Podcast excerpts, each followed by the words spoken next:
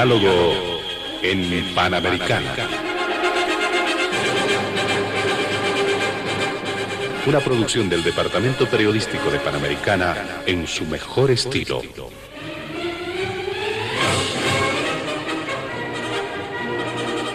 Entrevistas exclusivas sobre temas que crean expectativa general.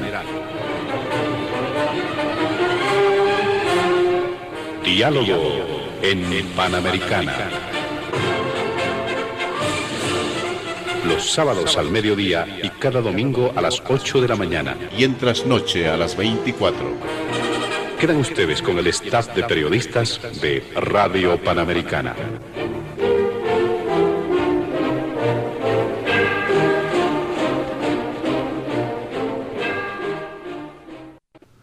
¿Cómo están amigos de todo el país? Bienvenidos a Diálogo en Panamericana.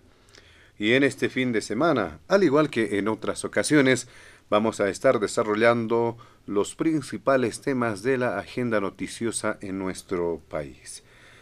¿Qué pasa con lo que ha sucedido con el anuncio de la presidenta Yanine Áñez que ha declinado su concurso en los comicios que se van a verificar el 18 de octubre. Ha renunciado a su candidatura y ello genera una evaluación sobre el impacto que va a tener precisamente esta decisión. Este es el primer punto de diálogo en Panamericana. El segundo tiene que ver con el escenario preelectoral. ¿Cuáles son las características? ¿Cuáles son las proyecciones? No solamente a raíz de lo decidido por la presidenta Yanine Áñez, sino también por la forma, la evolución de los sucesos que se van presentando en esta carrera hacia el 18 de octubre. Ese es el segundo punto de diálogo en Panamericana. Y finalmente, hacer una evaluación también respecto al proceso de flexibilización que se está registrando en nuestro país en torno a las restricciones que se habían dispuesto semanas, meses atrás en torno a la pandemia del coronavirus.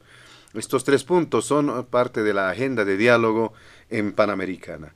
Nuestros invitados especiales del fin de semana se encuentran convocados, invitados, tres hombres del análisis, tres hombres que forman parte precisamente de las evaluaciones constantes que se realizan respecto a diversos temas nacionales, también internacionales. Pero en este caso, haciendo referencia específicamente a los temas planteados en la agenda de diálogo en Panamericana.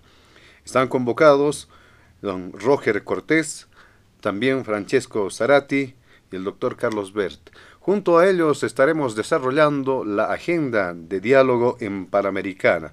Antes de iniciar las primeras consultas, vamos a solicitar a nuestros amables invitados del fin de semana evitar emitir cualquier criterio que sea considerado de racismo o discriminación en el marco de las normas vigentes en nuestro país.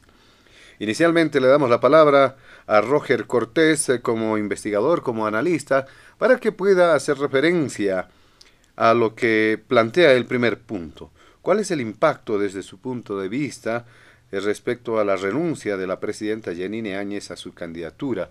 ¿Cuál es la evaluación que tiene Roger Cortés? Muy buenas tardes, adelante. Muy buenas tardes. Es un gusto volver a participar de Diálogo en Panamericana. Saludo a quienes comparten esta tarde con nosotros la mesa virtual de análisis y discusión, lo mismo que a los compañeros periodistas y desde luego a quienes tienen la paciencia y gentileza de abrirnos la puerta de sus hogares para hacer conocer nuestros criterios. La renuncia de la presidenta y ex candidata eh, la percibo como una especie de ruptura de una burbuja en el sentido de que el lanzamiento de esa carta electoral correspondió desde mi punto de vista a un juego de prestidigitación, a, un, a una suerte de truco enormemente frágil y fabricado con solamente un juego de imágenes, porque no obstante que la presidenta y su gobierno se están esmerando de una manera sencillamente desbocada a tratar de crear un supuesto legado, aprobando decretos y disposiciones que tienen la ilusión de que pueden persistir en un cambio de gobierno, lo cierto es que dichas presunciones no tienen base real, como no la tuvo la candidatura de la señora presidenta. Ella, eh, cuando uno se pone a analizar por qué y cómo una persona que llegó de una manera completamente circunstancial, accidental, al ejercicio de, la cabeza del Poder Ejecutivo, uno se da cuenta de lo vacío que eh, era ese, eh, que era esa formulación, desde el punto de vista que representaba a una fracción que electoralmente obtuvo un reconocimiento paupérrimo de parte de la votación. La presidenta Áñez es parte de ese conglomerado que intenta, intentó ser un partido, el de los demócratas, y que logró un porcentaje por debajo de los cinco puntos en las elecciones del año pasado. Con esa prácticamente nula representatividad, y ya digo, aludiendo a, por un lado, a figuras de tipo eh, propagandístico, de, de, trucos de comunicación, y quizá algunos impulsos momentáneos, emotivos, de ciertos sectores de la población ante una figura femenina que pareció proyectar en un determinado momento una imagen maternal, conciliadora, pero que eh, no correspondía ni a la tradición política y concreta, real de, la persona, cuando uno la contrasta con lo que hizo efectivamente, por ejemplo, cuando fue asambleísta, y la rapidísima ruptura que tuvo con la señora Copa, presidenta del Senado, que entre ambas, en un momento de días, ni siquiera semanas, dieron la ilusión de que eh, unas mujeres, rompiendo la tradición estrictamente masculina y machista de control del poder, podían dar una salida o unas formas de tratamiento del conflicto distintas a las de la tradición. Pero todo eso, en gran medida, era solamente el resultado de una necesidad desesperada de resolver el vacío dejado deliberadamente por parte del señor Juan Evo Morales Aima y sus acompañantes que por una parte salieron a las apuradas y por otro lado intentaron con la renuncia de sus sucesores crear una situación en la que suponían las instituciones, el Estado y el país iban a clamar rápidamente que regresen. Eso no se dio y nos encontramos frente a esta situación que he descrito. Pero que más allá de las formas que se rompieron tan rápidamente, porque la señora Copa ha hecho saber hace unas semanas que desde los pocos encuentros que tuvieron entre la presidenta y ella en, en los días iniciales de, del cambio de gobierno, la presidenta nunca más, dice la señora Copa, se habría dignado en llamarla, en dirigirle la palabra, ni aún convocarla telefónicamente, aunque las dos representaban por ser cabezas de órganos fundamentales del Estado, representaban la clave de un acuerdo elemental para que no se rompiera la inestable paz que se encontró en aquel momento. Entonces, bajo la sombra de esa ilusión, las personas que se colocan en el entorno presidencial suponen que con sus trinos, o sea, con sus tweets donde decían, no será ella, será ella o algo por el estilo, sería suficiente alfombra para lograr un espacio en la nueva convocatoria de elecciones. No contaban, por un lado, con la explosión de la epidemia, pero más importante que la epidemia que ha desnudado de una manera mucho más vertiginosa que en otras circunstancias flaquezas y debilidades, se estaban olvidando de su propia historia como oposición. Una historia que todos habíamos visto cuando los personajes que hoy controlan el poder ejecutivo, cuando ejercían en sus curules, en sus curules, los vimos enfrentarse brutalmente por puestos, por secretarías, no sé si por el control de choferes o ujieres. Vimos en la oposición partidaria que ellos encarnan una miseria de actuaciones que nada tienen que envidiarle a los gobernantes huidos. Ellos sí se olvidaron. Y ese solo elemento, sus prácticas internas, la forma en cómo están acostumbrados a administrar el poder, los fue desgastando de manera muy rápida. La pantomima que hicieron al principio de su gestión, de lograr un clima de, eh, de diálogo, de búsqueda de entendimientos, tan ausente en los lustros de vigencia del gobierno del MAS, se esfumaron en cuanto ellos se sentaron en, en sus nuevos puestos. Y a partir de allá, de ese impulso, de esa cultura, de esas prácticas de esa forma de ser, fueron agotando sus posibilidades vacías por lo demás de planteamientos de lo que el país necesita.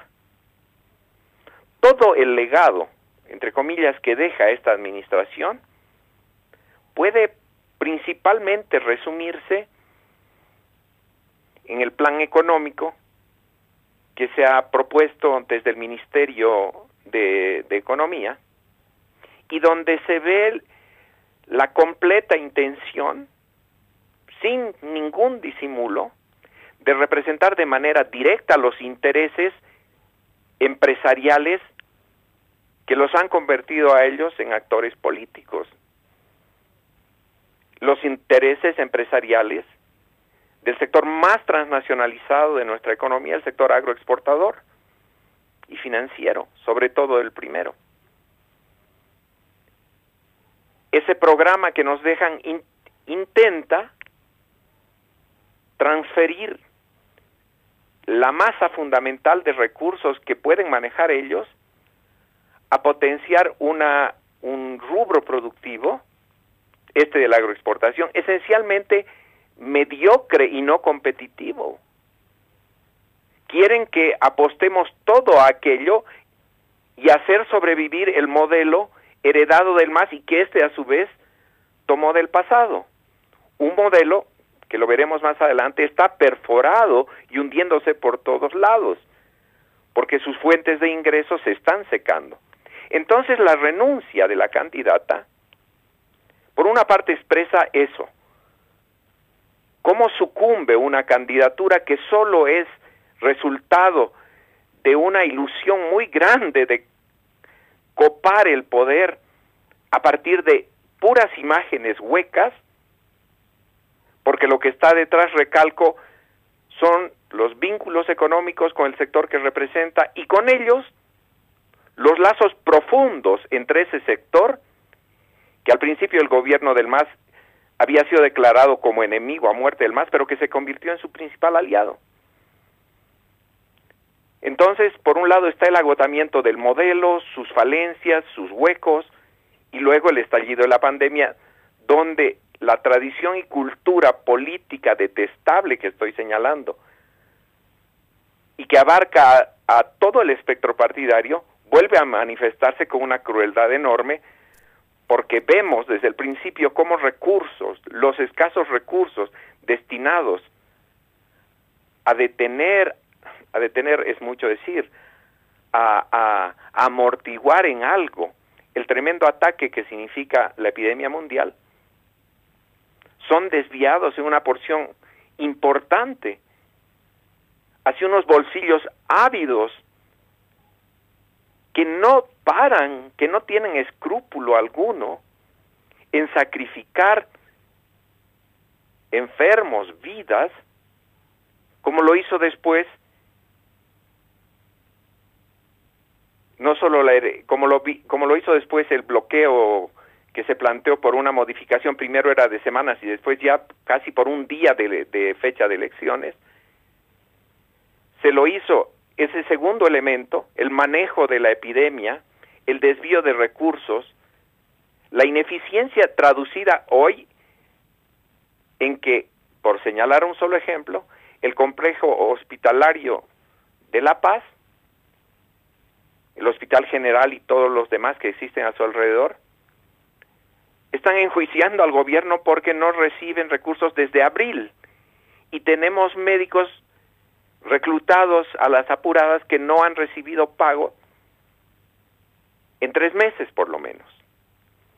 Entonces no hay ningún misterio de la manera en cómo y por qué sucumbe esta, esta candidatura, improvisada bajo la imagen de eh, una especie de heroína de la libertad que entra con su compañero eh, del momento, portando un gran libro religioso al palacio y diciendo que van a restituir no solo la democracia, sino la vigencia de la religión.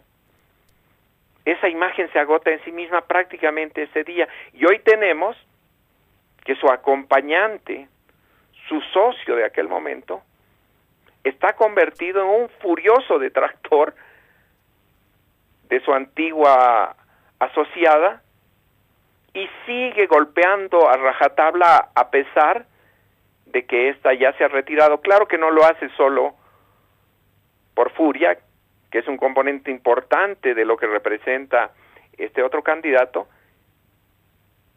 una furia casi idéntica a la del señor Morales, digo yo, si vamos a hablar de, de la importancia que tienen aquí las figuras, sino también por cálculo, o sea, dispara rajatabla contra su antigua socia porque quiere ganar a como de lugar el vacío, el hueco que supuestamente quedaría en ciertos lugares de votación, particularmente en Santa Cruz.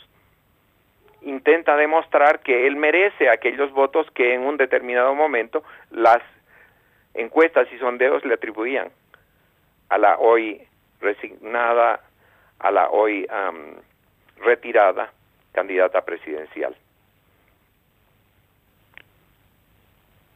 Muy bien, le agradecemos a Roger Cortés eh, por esta su primera intervención en el programa. Rápidamente le damos paso a don Francesco Zarati para que también pueda realizar una evaluación respecto a este primer punto planteado en el programa. Muy buenas tardes, don Francesco Zarati. Bienvenido después de mucho tiempo además al programa. Adelante. Sí, es eh, José Luis. Eh, buenas tardes. Un saludo cordial a todos los que nos escuchan y a los compañeros de este panel, Roger, a Carlos.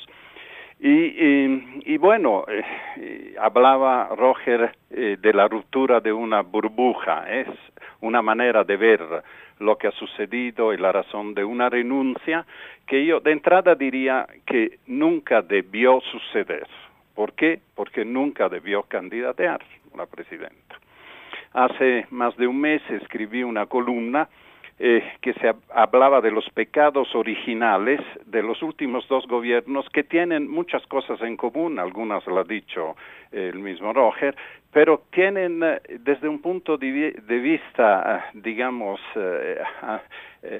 superior, mirando con una mirada, podríamos decir, espiritual, tienen los dos pecados originales, el pecado original de de Evo Morales fue agarrarse al poder contra viento y marea, contra la voluntad del pueblo.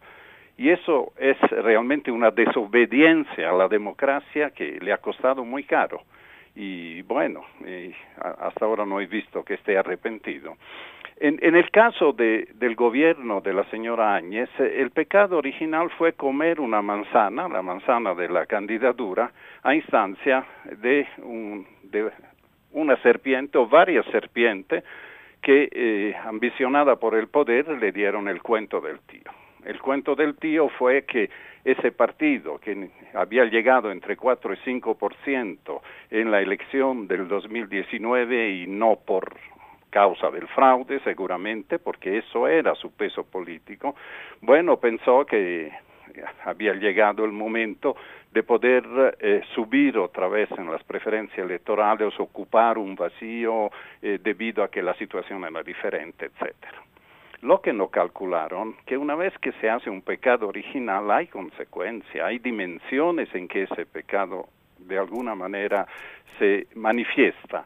Uno es la dimensión existencial, es decir, lo que hizo la señora Áñez fue ir en contra, desobedió la misión recibida del soberano, que era administrar la, la transición y garantizar las elecciones.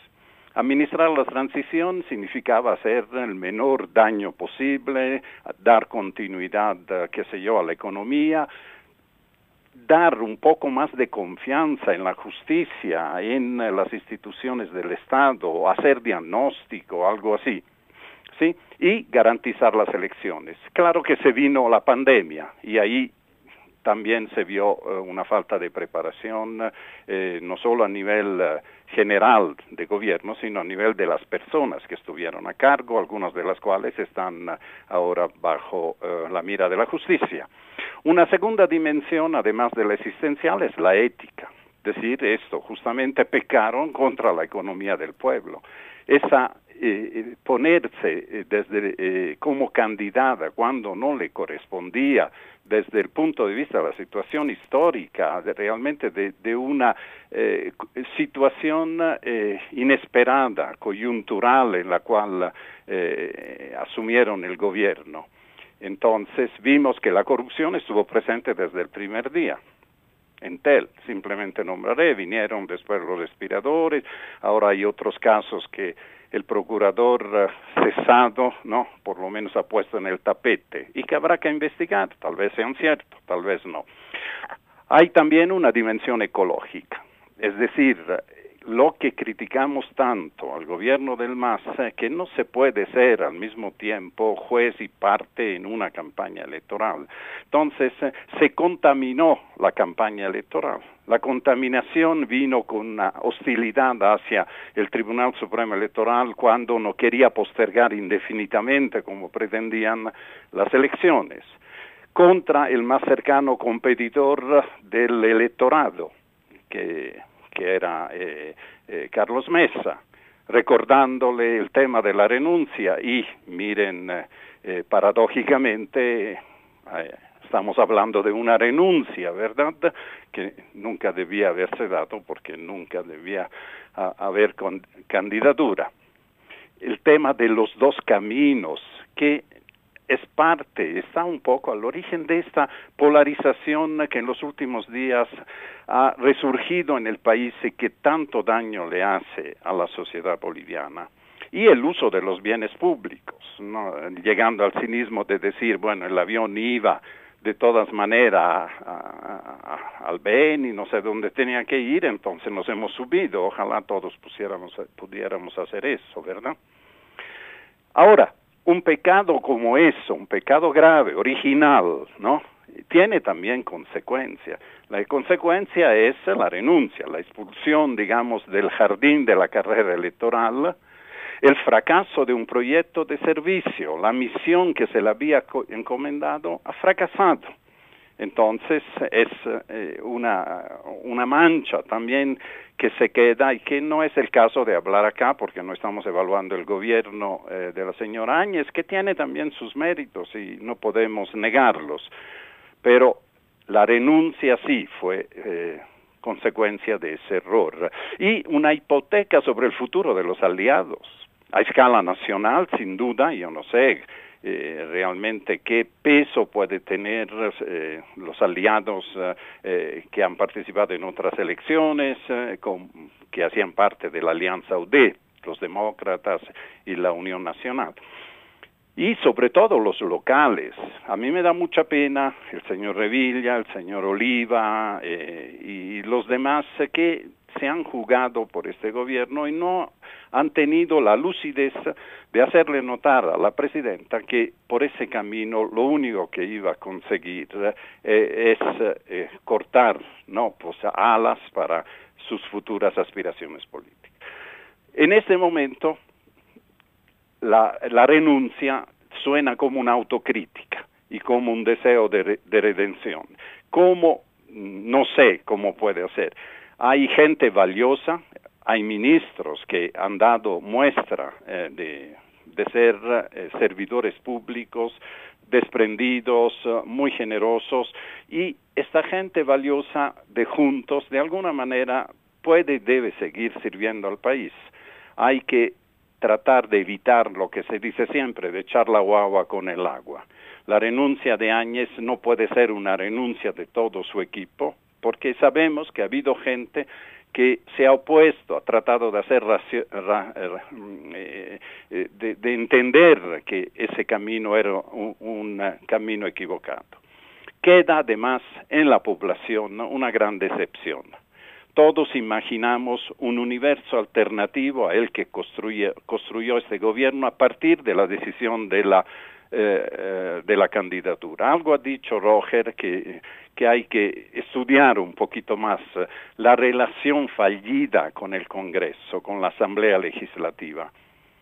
Pensamos todos en noviembre que esto podía ser un gobierno al estilo Rodríguez Belzec en el 2005, es decir, un gobierno que se ocupa de administrar y de poder eh, dar las posibilidades de realización pacífica de las elecciones. No es un juicio sobre la persona de Rodríguez Belcé, sino sobre su gobierno que cumplió con la misión que se le había asignado. Hay que reconocer eso. Pero en ese caso, lo que debía haber hecho, un clima pacificador, un clima de diálogo, poder llegar a acuerdos, eh, sobre todo con sectores del MAS que eran eh, más dispuestos, digamos, a, eh, una transición democrática, bueno, eso se dilapidó. Se dilapidó y, evidentemente dejó al descubierto ¿no? todas las debilidades de un gobierno. Me paro aquí y dejo eh, las consecuencias políticas para una segunda intervención eh, para dar paso a Carlos. Muchas gracias. Le agradecemos a usted, don Francesco Zarati, por esta su primera intervención en el programa. Y precisamente le damos la palabra ahora al doctor Carlos Bert para que pueda también dar cuenta de este primer punto que hemos planteado en el programa respecto al impacto de la renuncia de la presidenta Yanine Áñez, cuáles son sus causas, cuál es el, impacto que desde su punto de vista tiene esta decisión. Adelante, doctor Carlos Bert. Buenas tardes, eh, amigos de Panamericana. Un cordial saludo a Francesco y a Roger, con quien compartimos esta mesa virtual. Y por supuesto, un afectuoso saludo a toda la audiencia de esta radio que es oída en todos los rincones del país y en el exterior. A ver, eh, voy a tomar una afirmación de Francesco en sentido de que esta, eh, este análisis no versa precisamente sobre el gobierno de Yanine Áñez, que sobre el cual ciertamente hay mucho que decir. Eh, no ese es el tema, sino más bien, como acaba de señalar eh, José Luis, las causas de su renuncia y los impactos que esta renuncia, esta, eh, este dejar de ser candidata, tienen en, estos días y en el, en el país. Bueno, tenemos cierta dificultad con esta comunicación. Le vamos a solicitar al doctor Carlos Bert eh, poder optimizar y precisamente dar cuenta esta comunicación. Vamos a eh, modificar quizá el canal por el cual nos estamos comunicando con el doctor Carlos Bert. Vamos a solicitarle pueda eh, de alguna forma modificar eh, esta línea y vamos a intentar conversar por otra línea con el doctor Carlos Bert. Ahora sí estamos en contacto con el doctor Carlos Bert. Em, vamos a reiterar precisamente cuáles son los argumentos que tiene usted, doctor Carlos Bert, en torno a este tema muy importante que tiene que ver con em, la decisión de la presidenta Yanine Áñez de eh, precisamente renunciar a su candidatura. Adelante, doctor Carlos Bert. Eh, gracias, José Luis. No sé cuánto me escucharon de mi introducción, la voy a repetir más, eh, más resumida. Dije que tomo eh, una afirmación de Francesco en el sentido de que este, el punto, el primer punto en nuestro temario no es precisamente evaluar el gobierno de Janine Áñez, sino las causas y los impactos de su retiro del torneo electoral. Y a eso voy a ir. Mi primera pregunta, que es la que seguramente se hace el conjunto de la población, es ¿por qué renuncia Janine Áñez? ¿Por qué se ve obligada a renunciar? Recordemos, para eh, intentar eh, entender esto, recordemos que el anterior fin de semana se hizo pública la encuesta de CIES Mori con eh, Unitel y otros medios. Tres o cuatro días después, el día miércoles me parece, le tocó el turno a la encuesta de Mercado y Muestras y Página 7. Y uno o dos días después salió la encuesta de Jubileo, eh, Cadena A y una treintena de ONGs y entidades que apoyan este esfuerzo. Bueno, las tres encuestas con ligeras variantes resultaron eh, coincidentes con el dato cualitativo de que el, el estudio, porque es más que una encuesta, el estudio de jubileo, basado en casi 15 mil entrevistas, es un poco menos, en casi 15 mil entrevistas, perdón, casi 16 mil entrevistas que cubre eh, eh, las capitales, provincias, eh, además parte de, las, de, las, entrevistas sí se hicieron eh, de manera presencial directa y otra parte, la mayor, por teléfono como las otras dos encuestas. Bien, el impacto de el estudio de jubileo fue inmediato confirmó los datos presentados por es Mori, que como todos sabemos, eh, siempre ha sido tachada, sospechada de, parcialidad en, favor de, del anterior partido de gobierno. Eh, en esta ocasión, el estudio jubileo confirmó y confirmó de manera inequívoca. Entonces, ¿cuál fue el, resultado final para hacerlo breve, reitero, poniendo en una misma línea las tres encuestas. Eh, en términos de votos o de preferencias válidas, eh, nos dijeron que el MAS llegaría a 40.3%, Comunidad Ciudadana se quedaría en 26%, Juntos de la presidenta Yanine Áñez habría bajado al cuarto lugar con 10.6 y Camacho, el líder cívico cruceño, se encaramó en el tercer lugar con 14.4 y de ahí para abajo. Esta noticia puso en evidencia, detectó, permitió visibilizar al conjunto de la población por el peso del, estudio de jubileo, eh, permitió visibilizar una tendencia, una tendencia que ha marcado y está marcando la coyuntura. Estos datos nos muestran que el MAS no solo es la primera fuerza, sino que parece enrumbarse en dirección a adjudicarse el triunfo en primera vuelta, porque tiene más de 40 y su inmediato seguidor está eh, casi 15, 14 puntos por debajo.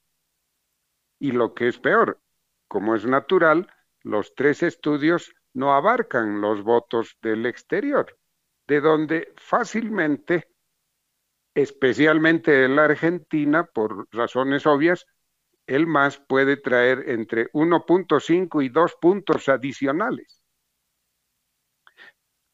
La tendencia se hizo visible y esto determinó, y recordemos, poco menos de 48 horas después de conocerse el estudio de jubileo, que repito, confirmó los otros dos con algunas variantes, eh, Yanine Áñez y su agrupación, su coalición, tomaron la decisión de retirarse del torneo electoral. ¿Con qué argumento? El argumento fue que eh, conocidas las cifras, visibilizada la tendencia, eh, la tarea principal consistía en eh, defender una democracia pluralista, una democracia participativa en contra de las tendencias y las conductas autoritarias que, sin lugar a dudas, dejó a lo largo de los 14 años el ejercicio gubernamental del MAS. Con ese argumento, entonces, tomaron la decisión y al margen de sus, sus defectos, sus errores, eh, a lo largo de sus, ¿qué?, ocho o diez meses de gobierno, eh, es una decisión que la toman con, con valentía y creo que hay que eh, aceptarla de ese modo. Bien, de este modo entonces tenemos dos elementos, se ha visibilizado esta tendencia y por otro lado está focalizado un tema de fondo. Es democracia plural, democracia participativa versus, eh, llamémosle todavía democracia, pero con rasgos autoritarios que eh, encarnan al binomio del más. Ahora bien, la pregunta es, y aquí estoy avanzando al segundo tema para facilitar el temario de hoy día, ¿no?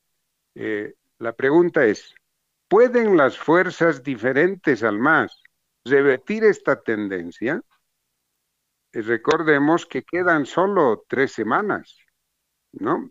Tres, poco más de tres semanas de campaña electoral sabiendo, como todos sabemos, que los últimos días, casi la última semana, pierden eh, capacidad de impactar en resultados, salvo, por supuesto, hechos eh, traumáticos, ¿no? Enormes que uno no puede eh, estar al margen de ellos, pero que se dan excepcionalmente. Entonces, ¿pueden estas fuerzas en qué sé yo, 15, 16, 17 días de campaña, 20 días de campaña, revertir esto, revertir la tendencia identificada por las encuestas que obligó a Yanine Áñez a retirar su postulación y cómo, qué deberían hacer, cómo deben eh, encarar quiénes, identifiquémoslo, pues Comunidad Ciudadana con Carlos Mesa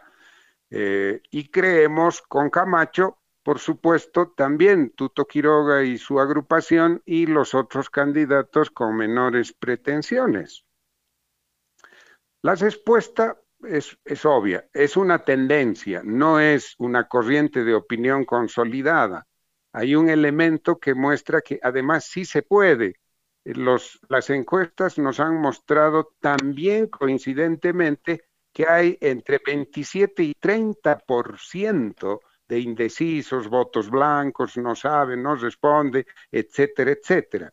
Por lo tanto, está clarísimo. El desafío es para el señor Mesa, para el señor Camacho, y por supuesto también para Tuto Quiroga, y, no habrá que dejar de lado eh, a Chi, al candidato este polémico que eh, llama la atención en el país. Todos ellos deberían estar dispuestos a adoptar la valiente decisión de Janine y apoyar a un candidato único. Y para no fijar aquí posición ni, ni sesgar, ese candidato único es obvio, tiene que ser o Mesa o Camacho. No, no hay otra posibilidad. Y aquí quizás cierro eh, con señalando los rápidamente debilidades, dos, eh, una fortaleza y, una debilidad de ambos, de Mesa y de, de Camacho. ¿Cuál? La fortaleza de Mesa indudablemente está en segundo lugar nítido. Repito las cifras.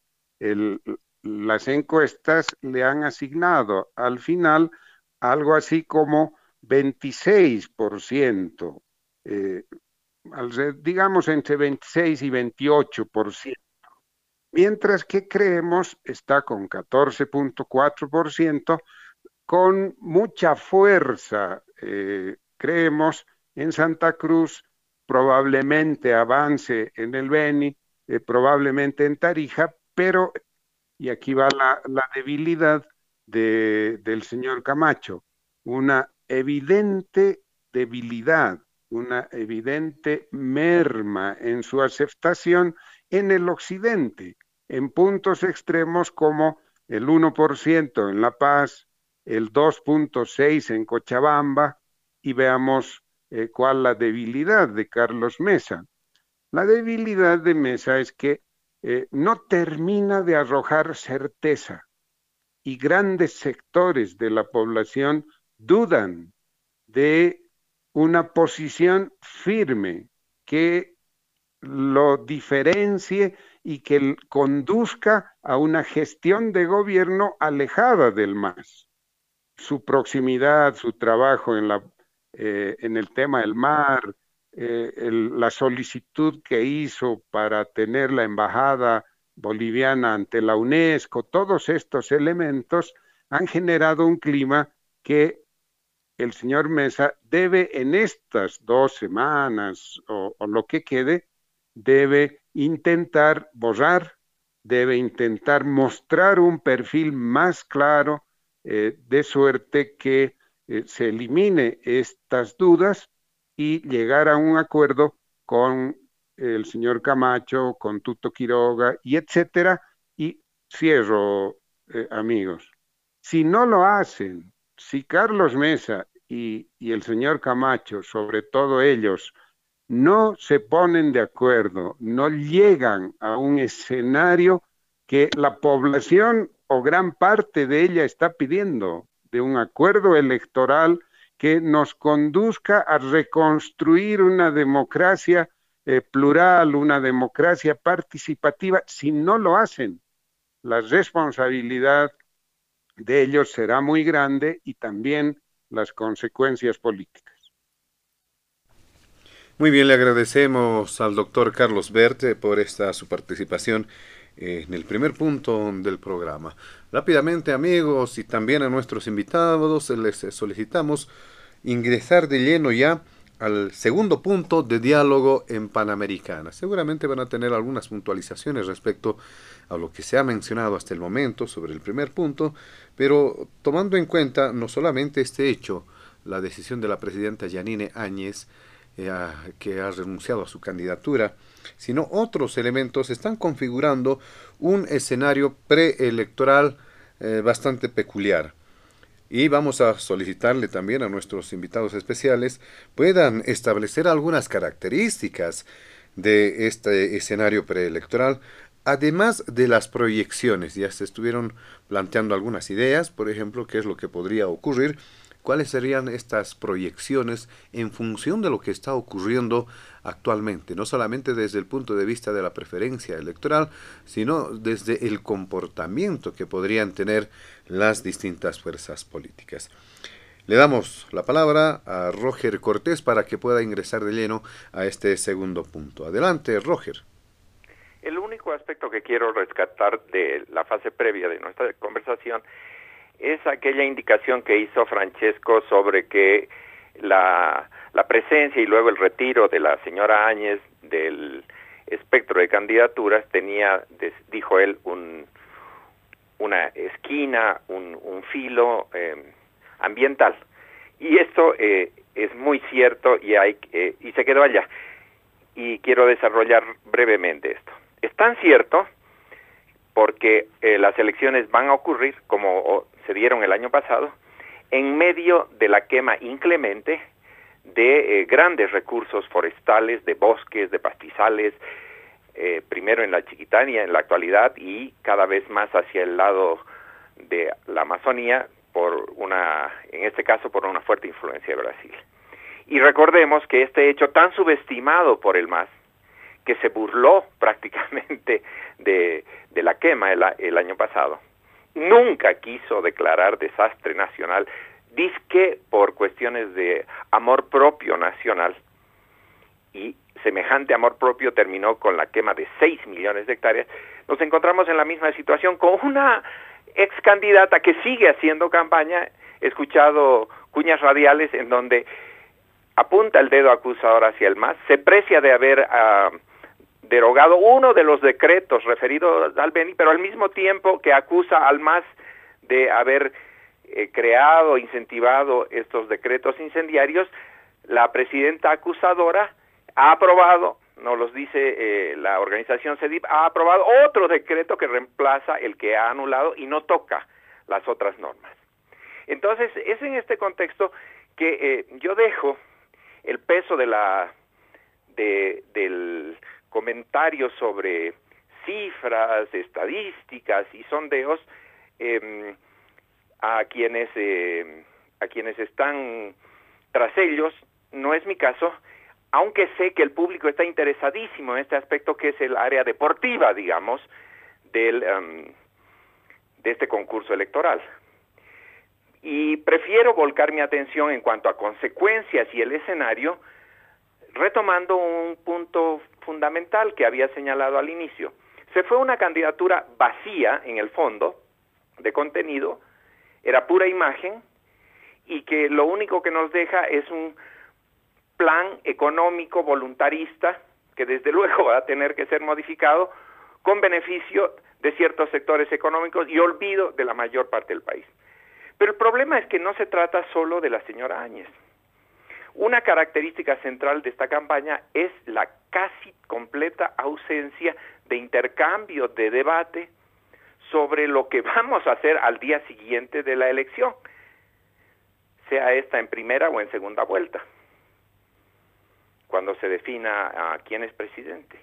Toda nuestra atención se está concentrando, como en la época de Morales, quién será el hombre, otra vez el hombre, que nos salve, como si no tuviésemos la capacidad, en tanto sociedad y país, de aprender la, una de las mayores lecciones que nos dejan los 14 años de gobierno de Juan Evo Morales Aima.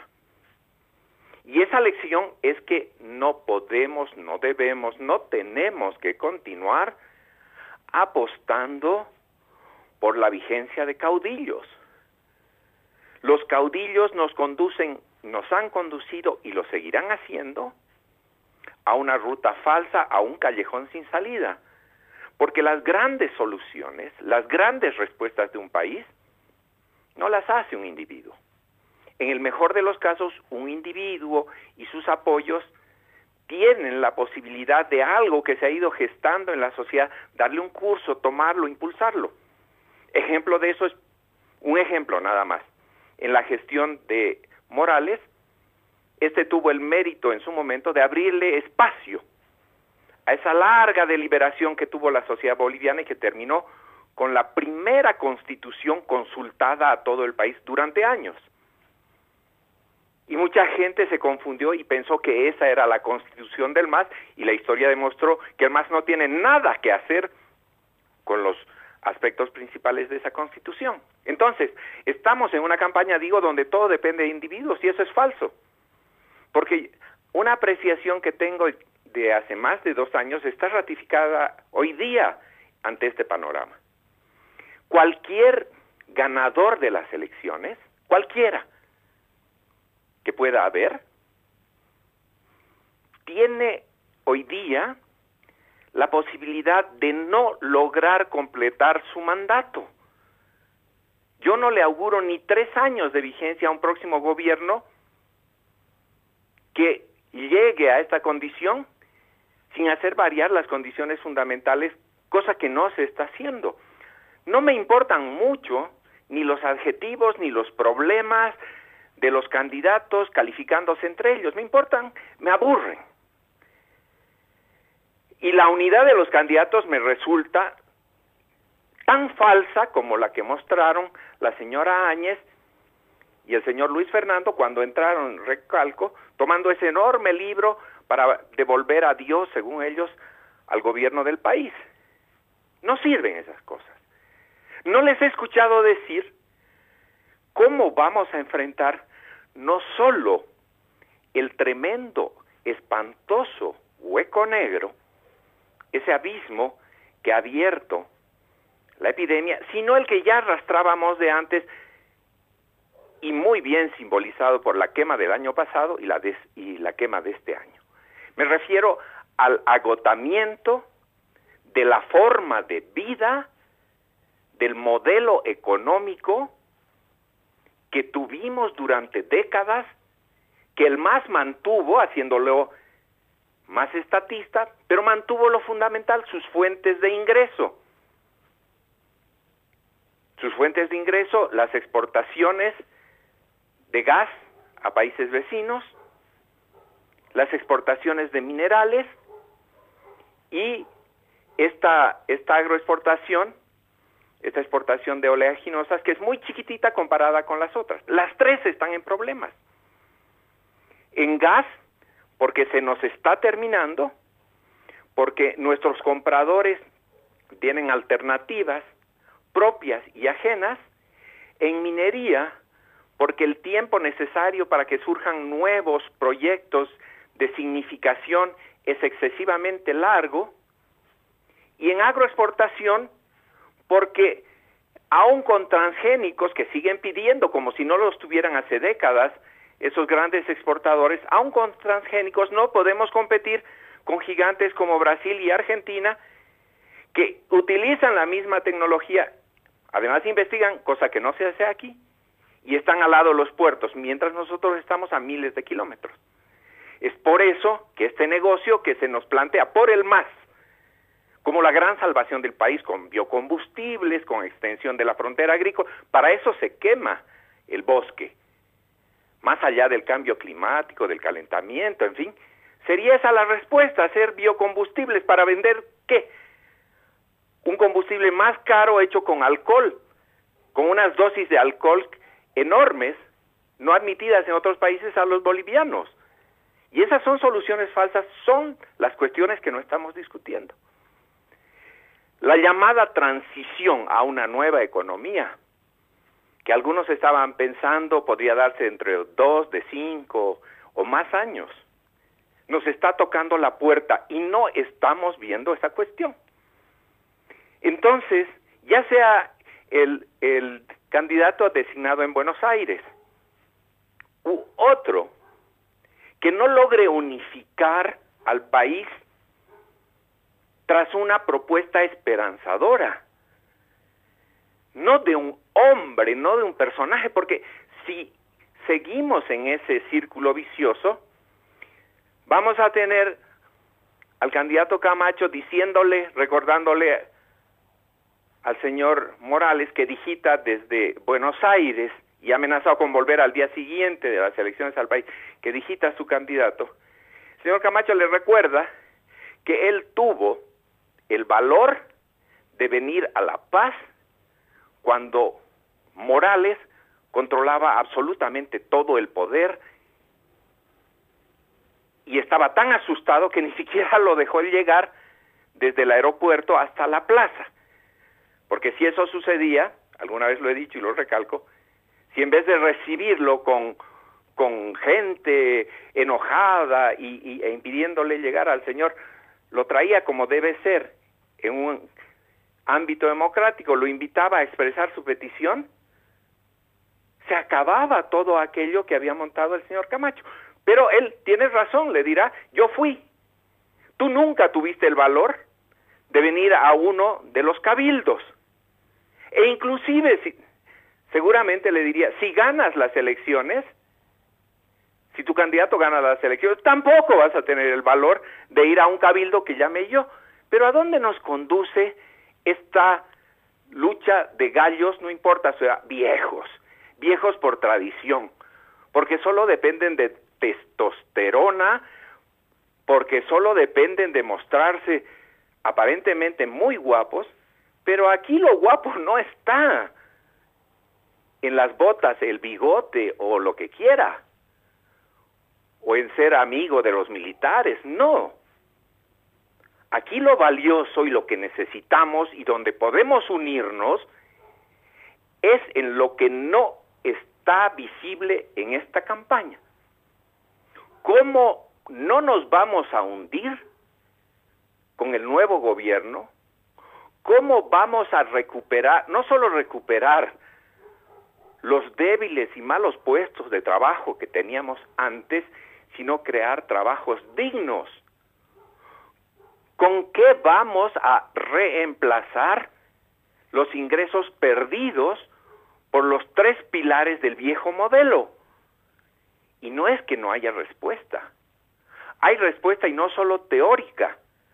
Tenemos bolivianas y bolivianos que con su esfuerzo están diciendo, por ejemplo, lo que no estamos discutiendo en campaña, si producimos alimentos en una escala que no lo hemos hecho antes. Y fuera de estas técnicas obsoletas, de estos empresarios que la única manera que tienen de sostener su negocio de exportación es traficando tierras detrás de las quemas, porque ese es el problema.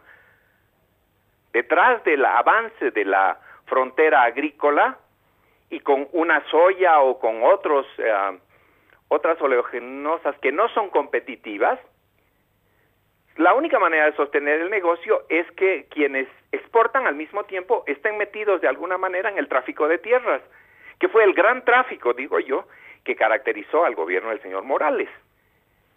Entonces, en vez de que venga otro gallo y nos diga, los demás no tienen propuestas, nos tiene que decir qué va a hacer.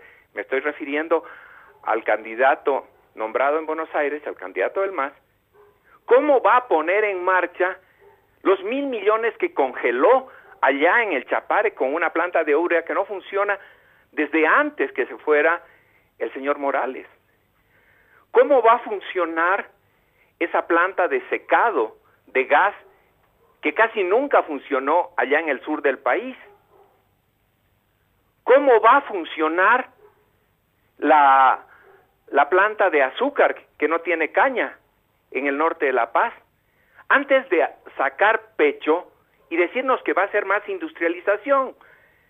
Con ese tipo de industrialización que nos ha dado, más de eso nos condena no solo a que estemos peor ante el rebrote de la pandemia, que nos dicen que vendrá dentro de unos meses, sino en, simplemente para salir de los grandes problemas en que estamos hoy día, que no se resuelven, por cierto, con aquello que plantea la presidenta, su legado de bonos. No son sus bonos, son dinero nuestro de los bolivianos que se está repartiendo en emergencia y que no solucionan los problemas. Esto es lo que no estamos discutiendo. Esto es lo que el candidato que dice todas las propuestas del mundo no se sienta tranquilo y no digo humilde porque eso está lejos de su temperamento sino con sencillez frente a los otros y decir, este es mi programa. Ya no voy a hacer ese monstruo, el chepete de 15 mil millones de dólares, es el costo calculado por especialistas que han estudiado por tres años, para no tener quien me compre esa energía eléctrica. Ya no la voy a hacer, que se autocritique. Ya no voy a permitir nuevos desvíos grandes de fondos a través, por ejemplo, de un tipo de eh, corrupción de dirigentes de organizaciones sociales o no voy a hacer esta falsa industrialización o carreteras tan queridas, tan anheladas, pero de tan mala calidad. Al no ver estas cuestiones, fuera de estas cuestiones todo el parloteo sobre unidad de los candidatos, que las bancadas y las estadísticas, es muy entretenido, cierto, es muy entretenido, puede ser divertido, o dolorosamente divertido, no sé cómo denominarlo. Pero si seguimos llamando la atención o concentrando nuestra atención sobre estas cosas secundarias, no vamos a atender lo que realmente puede y debe unirnos. Una línea para construir un futuro conjunto, sin desprecio ni descalificación entre nosotros. La unidad está allá, en un proyecto nacional que no estamos discutiendo y que debería ser el centro, el fondo mismo de una campaña y sin el cual, recalco, quien quiera que suba al gobierno, ya sea que tenga dientes represivos mayores o no, no va a poder aguantar el empuje de una realidad que no se va a conjurar con campañas propagandísticas sino con propuestas y con el rescate de lo que nuestra gente está haciendo ya. Produzcamos más alimento, traigamos miles de visitantes, no al estilo del viejo turismo que está acabado, y una serie de otras propuestas que sí pueden proporcionarnos nuevos ingresos con el cambio de matriz energética, en fin, si ponemos nuestra atención en ello. Si sigue interesándonos la corbata, lo que dijo, cómo se insultó, cómo se miraron, seremos cómplices de no tener respuesta cuando más las necesitamos. Muy bien, le agradecemos a Roger Cortés por esta su participación. Abordando el segundo punto, le damos la palabra ahora a don Francesco Zarati para que pueda también hacer uso de la palabra para abordar este segundo punto que tiene que ver con el escenario preelectoral, eh, las características y las proyecciones que existen en el mismo. Adelante, don Francesco Zarati, entendemos que también tiene alguna observación respecto al primer punto. Lo puede hacer en esta su participación. Adelante. El primer punto no estaba agotado y esperaba que Carlos Berta, como abogado, pudiera eh, eh, aclarar algunas cuestiones que son consecuencia de la renuncia. En primer lugar, yo creo que hay tres incógnitas que deja la renuncia de Áñez. La primera son eh, incógnitas políticas. Según Carlos, renunció por las encuestas, sin duda muy bien hechas, las encuestas de tu voto cuenta. Eh, que han tenido un éxito, llamamos así, en la consecuencia de la renuncia de la candidatura, pero también han tenido un límite porque eh, ya no sirven. Habiendo salido uno de los contendientes, eh, evidentemente ya no hay eh, mucho que dar vuelta, como dice, como dice Roger, aunque algo hay después voy a pasar al segundo punto. Puede ser también consecuencia de los fracasos de un gobierno improvisado. Hemos dicho, lo último ha sido la desertificación eh, de, de narcotráfico que ha hecho Estados Unidos. Uno podía pensar que por la simpatía que, tenía el gobierno, que tiene el gobierno de Trump por ese eh, gobierno, podían ser más benéficos, pero eh, hay que notar que la desertificación es una gestión que empieza en el año pasado con el MAS y termina con ese. Pero llama la atención porque todos los días hay eh, incautación de drogas, de precursores y de tantas cosas, pero ahí está seguimos desertificados o también por los escándalos que ya he mencionado de los respiradores de gases, el último que ha salido, el de Elfec, que es bien complicado porque eh, es eh, un reflejo de cómo se hizo eh, una nacionalización, entre comillas, que fue incautación arbitraria de acciones. Y eso está en la justicia más que, más que en la política. Pero lo más importante que para que la gente conozca incógnitas jurídicas. No basta decir yo me retiro de la campaña electoral. Se tiene que formalizar la renuncia ante el Tribunal Supremo Electoral. Que yo sepa, no lo han hecho todavía, no lo ha hecho la señora Áñez ni los representantes del Frente juntos. Esto significa que están en la papeleta y eso no se puede quitar porque ya están impresas, ¿sí? pero están también corriendo para el Tribunal Supremo Electoral. Lo que diga en la prensa o en una declaración no, tiene valor jurídico mientras no presente una nota retirando su candidatura. Y eso tiene consecuencia, obviamente, en los votos para, senado, eh, para, sí, para senadores y para presidente y para plurinacionales, porque evidentemente esa candidatura de alguna manera eh, se vuelve, la, el eventual voto que se dé en la casilla de juntos se vuelve un voto nulo, como sucedió en el Beni cuando a días de la elección el MAS logró eh, de alguna manera descalificar o, sacar de la contienda a Ernesto Suárez. Ahora bien, eh, eh, si, hace esta renuncia, hemos visto lo que, si, si manda esta carta, debería mandarla el día lunes, pero si no la manda, siguen en carrera todos los candidatos, aunque ya diga que ha renunciado, pero ahí está, la gente puede seguir votando y esto sería una burla. Pero hay otro problema legal que me parece importante y no he escuchado mucho sobre eso, es que los uni eh, nominales siguen en carrera porque son una papeleta diferente. La que se anula es la papeleta del de, presidente, de senadores, de plurinacionales. Esto lo puede aclarar, quién sabe, Carlos después.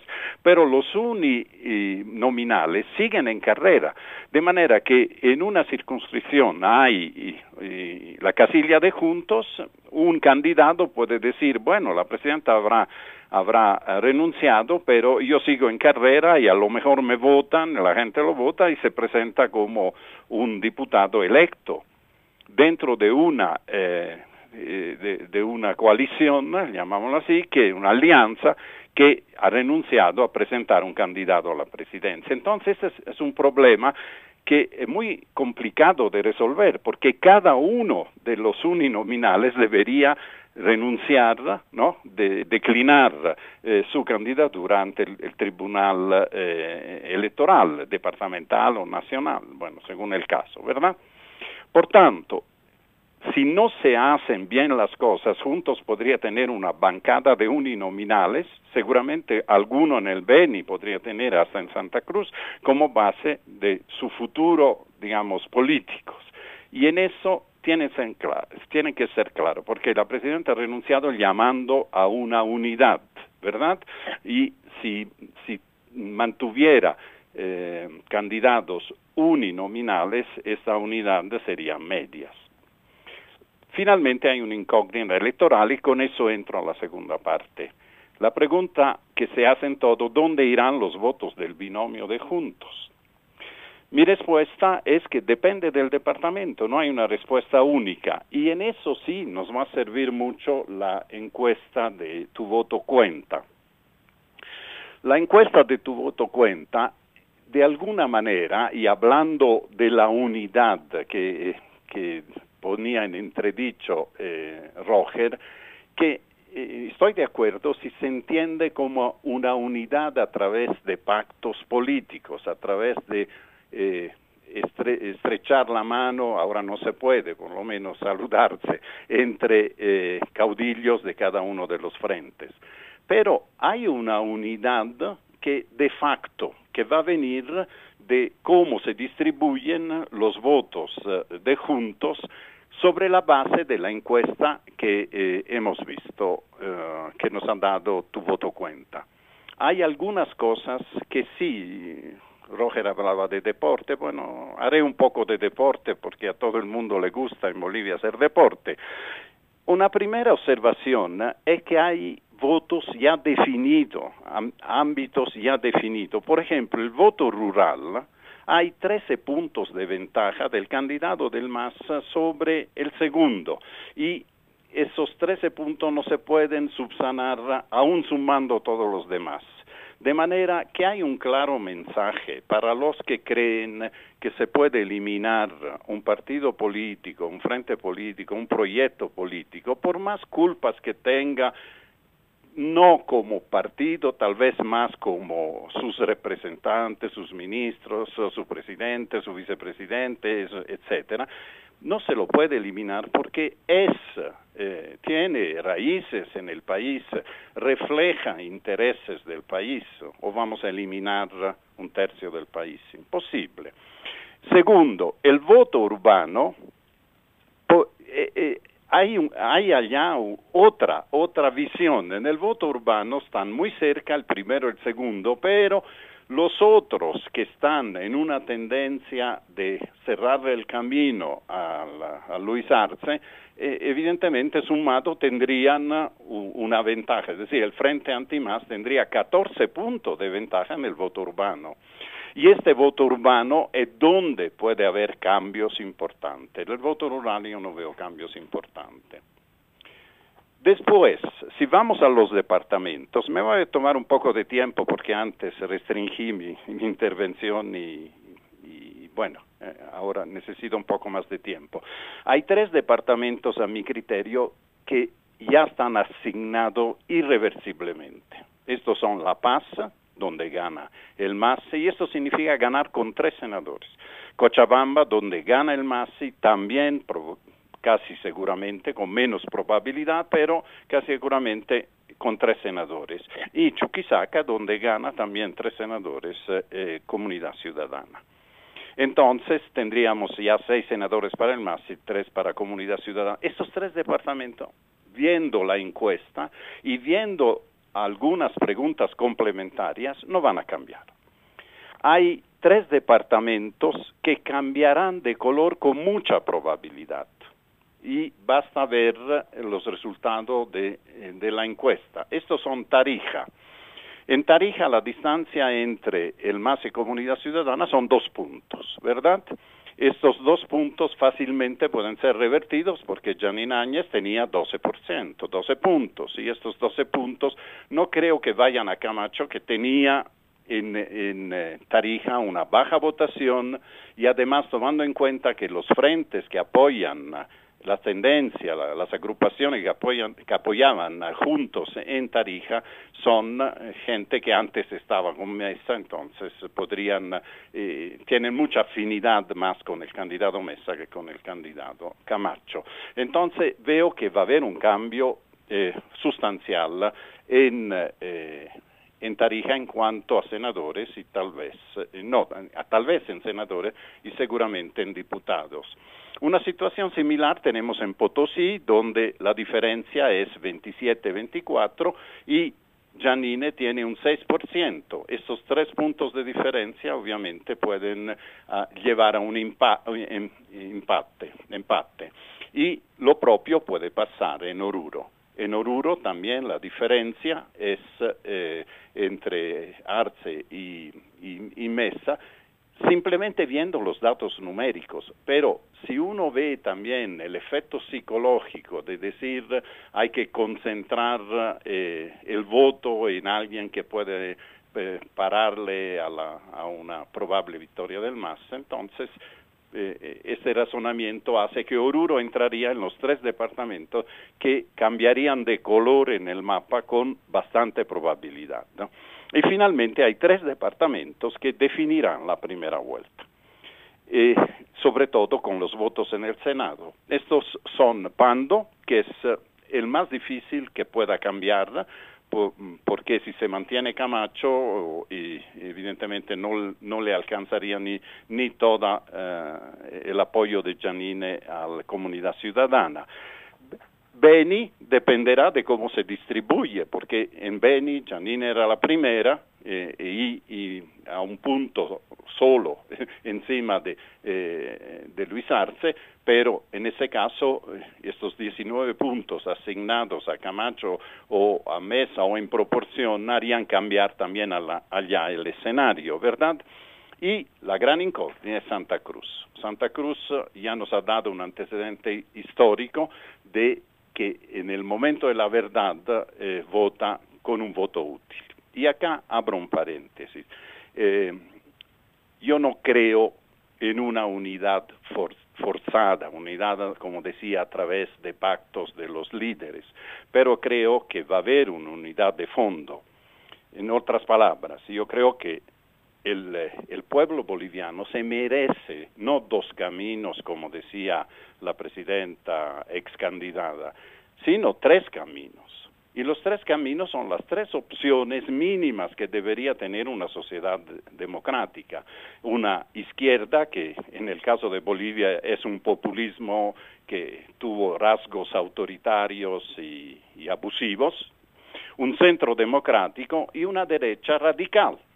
Finalmente, hay grupos de derecha radical, libertario, que quisieran eh, transformar a su manera el país. Y hay también una izquierda como la que eh, nos, propone eh, el MAS. Pero debe haber también un centro. Entonces, estas tres opciones, yo diría, los tres caminos son legítimos, son normales, y la gente tiene que decidirse cómo enfrentar los desafíos que mostraba Roger a través de un camino, del otro camino o de un camino de centro, porque no hay realmente más opciones que sean reconocidas por el electorado. Tal vez Tuto tenga otra, Chi tenga otra, pero esas no cuentan estadísticamente en el momento que, que vemos eso. Entonces, en conclusión, eh, yo veo que no se necesitan pactos, no se necesita unidad, la gente sabrá a cuál de las tres opciones apoyar para poder salir del, del, eh, hueco en que se encuentra Bolivia eh, desde el punto de vista político, pero sobre todo económico. Pero sí habrá necesidad de pactos para gobernar. Después ah, habrá que evitar lo que se ha hecho muchas veces, pactos de gobernabilidad, sino a ir a pactos que sean para construir políticas de Estado como la que mencionaba Roger y que no vamos a tener el tiempo de discutir, que lleven a una transformación de Bolivia sin perder de vista que se necesitan también medidas urgentes, medidas de bomberos, no solo medidas de sembradores, ¿verdad? Eh, hay incendios que se tienen que apagar y estos incendios son muy graves porque han sido alimentados además eh, y reforzados por la pandemia. Me quedo acá pues, con eh, este segundo punto. Muchas gracias. Muy bien, le agradecemos a usted, don Francesco Zarati. Eh, le vamos a dar paso ahora al doctor Carlos Bert para que pueda también hacer referencia a este segundo punto, eh, pero con el añadido ese planteamiento que lo ha mencionado también don Francesco Zarati, eh, para establecer con claridad los procedimientos ante una situación como la que se ha presentado con la declinación a su candidatura de parte de la presidenta Yanine Áñez, cuáles son los procedimientos legales, por lo menos eso es lo que ha consultado eh, don Francesco Zarati, y con este añadido, por lo menos alguno de los voceros de Juntos, como es don José Luis Bedregal, nos decía ayer que ya habían remitido una nota ante las autoridades electorales precisamente haciendo conocer esta decisión. Eh, en este segundo punto y quizá con eh, este elemento adicional, doctor Carlos Bert, adelante.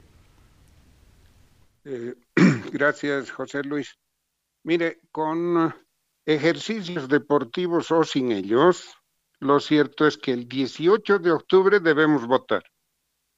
Eh, el cuerpo electoral, las bolivianas y los bolivianos, debemos ir a elegir. Repito, haciendo deporte o sin él. Debemos elegir y con nombres, entre Carlos Mesa, Camacho, Tuto Quiroga, y, no sé quién más, pero al menos estos tres. Repito, tenemos tres semanas para decidir. Nos gusten, no nos gusten, eh, consideremos que tienen programa o no lo tengan, esta es la realidad. Bien, tratando de esclarecer el escenario, sigo con el análisis rápido, esta vez dialogando eh, con, con Francesco. A ver, voy a hacer una afirmación categórica. Lo cierto es que, reitero, las encuestas han identificado una tendencia que comienza a modificarse probablemente gracias a la renuncia de Janine Áñez. Pero, si se mantiene el escenario actual como está planteado, es decir, que tengamos que elegir entre Arce, Mesa, Camacho, Tuto, Chi, no sé quién más, afirmo categóricamente, el MAS va a ganar en primera vuelta, como están planteadas las cosas. Solo un factor impactante, solo una acción política consciente de los protagonistas puede alterar la tendencia. O se canalizan de algún modo los votos a mesa o se canalizan a Camacho para forzar la segunda vuelta y decidir en la segunda vuelta. Naturalmente, una de las vías para lograr esto es un acuerdo político, pactado, no pactado, eh, no sé a qué nivel de, compromisos podrán llegar, pero una vía es un acuerdo entre estos protagonistas que pase, por supuesto, por contenidos programáticos, un acuerdo político, diseños operativos, etcétera. No somos nosotros eh, parte de los equipos de campaña para entrar a estos detalles. Ahora, quien crea que ninguno de estos candidatos representa nada, no tiene respuestas, bien, tiene los elementos para definir su voto, ¿no es cierto? Pero la gran mayoría de la población eh, tiene que tomar una decisión, repito, en dos o tres semanas. Ahora, incógnitas. ¿Dónde irá el caudal que tenía Yanine eh, después de su renuncia? ¿Cuál era el caudal? Estaba en declinación, por eso es que renuncia. La tendencia señaló que estaba cayendo desde el mes de, desde el mes de marzo y los últimos datos la ubican entre el 7 y el 10%. Por eso renuncia, porque su resultado iba a ser desastroso, como el que tuvieron los demócratas en octubre, quizás menos que eso, y quiere evitar las responsabilidades históricas y está bien que lo haga así, pero ¿a dónde irá este 7 entre 10%? Es difícil saber, tenemos que esperar la próxima encuesta, pero la próxima va a salir faltando una semana o cinco días antes de las elecciones y ya la, eh, la tendencia se habrá o alterado o eh, consolidado. En todo caso, aquí hago otra afirmación. la declinación de Janine Áñez a estas alturas no basta para alterar lo sustancial de la eh, tendencia en las preferencias electorales. Está clarísimo. Este 7.7 entre eh, cerca de 10% con la natural dispersión, distribución de votos, nada es mecánico, ¿verdad? No es que el 10% se va a ir a X, Y o Z, se dispersan, otros votan en blanco, en fin. Eh, no basta para alterar la tendencia que ya está identificada. Ahora, volvemos aquí a, para concentrar los votos, como decía Francesco, o hay un acuerdo político o se produce de manera espontánea con el voto útil, como sucedió en octubre de 2019. Santa Cruz fue el epicentro de esta corriente nacional. Santa Cruz sorprendió al país en octubre de 2019. Volcó sus votos en favor de Carlos Mesa. Según los datos, si eh, hacemos memoria, en octubre de 2019, el año pasado, Santa Cruz casi en un 50%, un poquito menos, en 47% votó por Carlos Mesa, quien no era ni es ahora, por supuesto, el santo de, de la preferencia de los cruceños, pero tomaron la decisión y volcaron el voto. La pregunta, ¿se repetirá ahora esto? Yo tengo enormes dudas por dos razones. En octubre era Óscar Ortiz, cruceño, profesional, un intelectual reconocido, pero que todos saben siempre fue empleado, representante de los grandes empresarios. Y además se produjo eh, en, en el entorno, en el calendario electoral, los incendios, contra los cuales los sectores más fuertes del empresariado cruceño no solo que no reaccionaron a tiempo, sino que guardaron un silencio eh, sospechoso, sectores a los que Óscar Ortiz estaba vinculado y el voto fue eh, por esta razón y por la necesidad de impedir que el MAS se alzara con el triunfo, eh, que Evo Morales retome el gobierno, Santa Cruz inesperadamente se volcó. Ahora bien, ¿Camacho está en la misma posición de, de Ortiz el año pasado? No lo creo. Camacho tiene otro perfil, que tiene también ligas, tiene vínculos con el empresariado cruceño y estas fracciones eh, vinculadas a las explotaciones agropecuarias, a la agroindustria, seguro que sí, pero no es el perfil de Óscar Ortiz.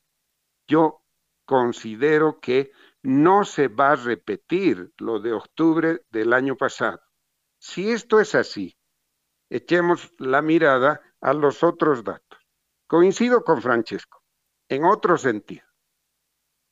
En La Paz y en Cochabamba está decidida la situación.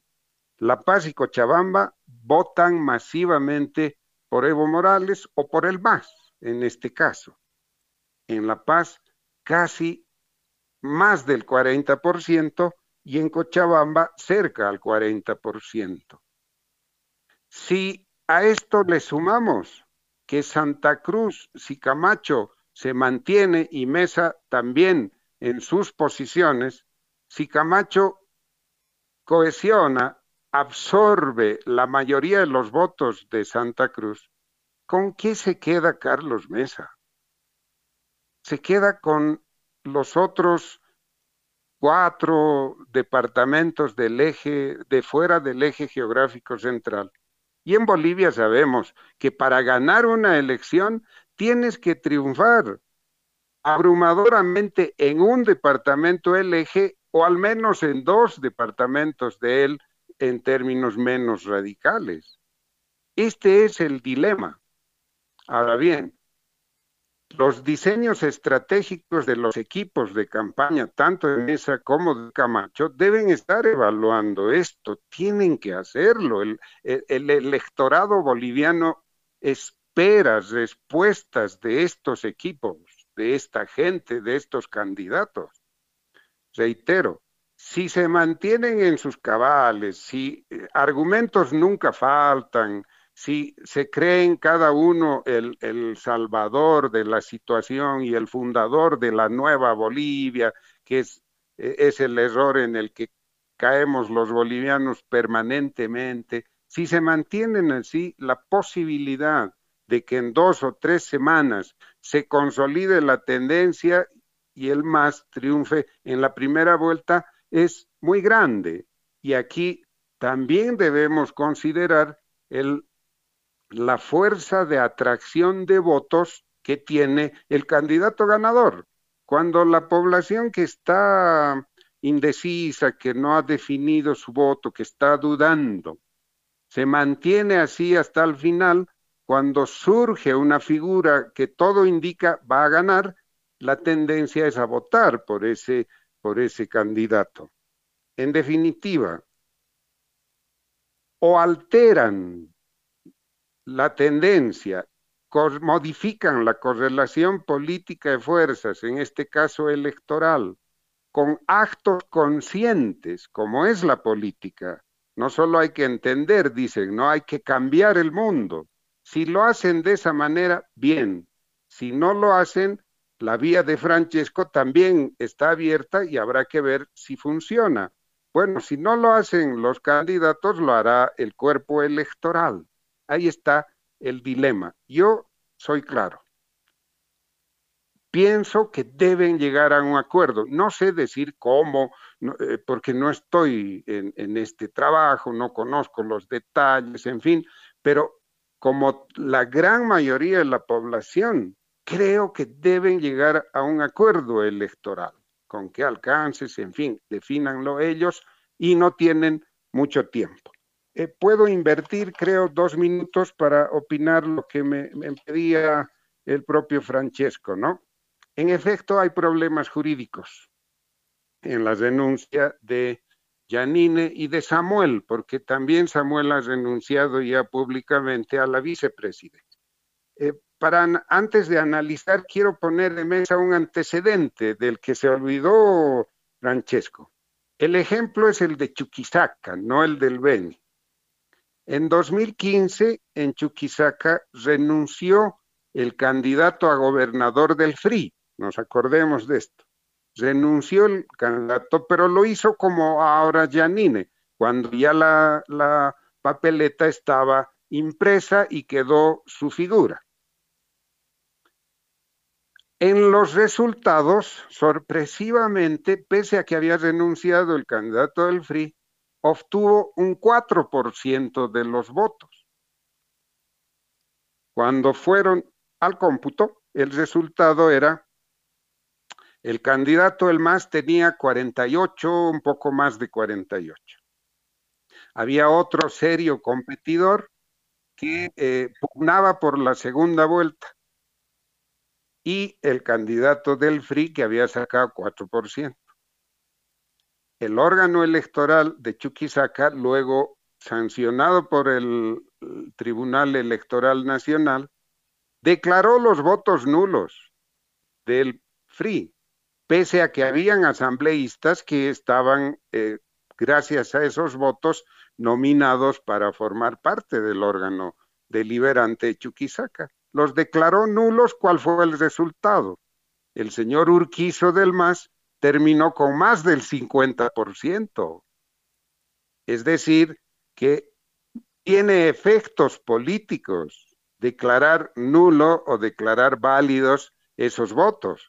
Estamos a un tris de que se repita esto a nivel nacional con las consecuencias que podemos imaginarnos. Ahora bien, teniendo en mente este ejemplo, está claro. Mientras Janine Áñez y Samuel Doria no presenten ellos como personas con su firma, eso es lo que exige la ley, no presenten su carta renunciando, no tiene efecto, ellos continúan siendo candidatos. No debe, no, no es la organización, no es la alianza la que presenta el retiro de los candidatos, son las personas, por un lado. Por otro lado, ¿qué pasa con los candidatos a senadores, diputados y diputados uninominales? Bien, lamentablemente, la ley 026, la ley del régimen electoral, no dice absolutamente nada sobre esto, es un vacío. Tiene que ser el Tribunal Supremo Electoral el que analice, interprete la ley, el texto constitucional y emita la jurisprudencia. ¿Qué está en juego aquí?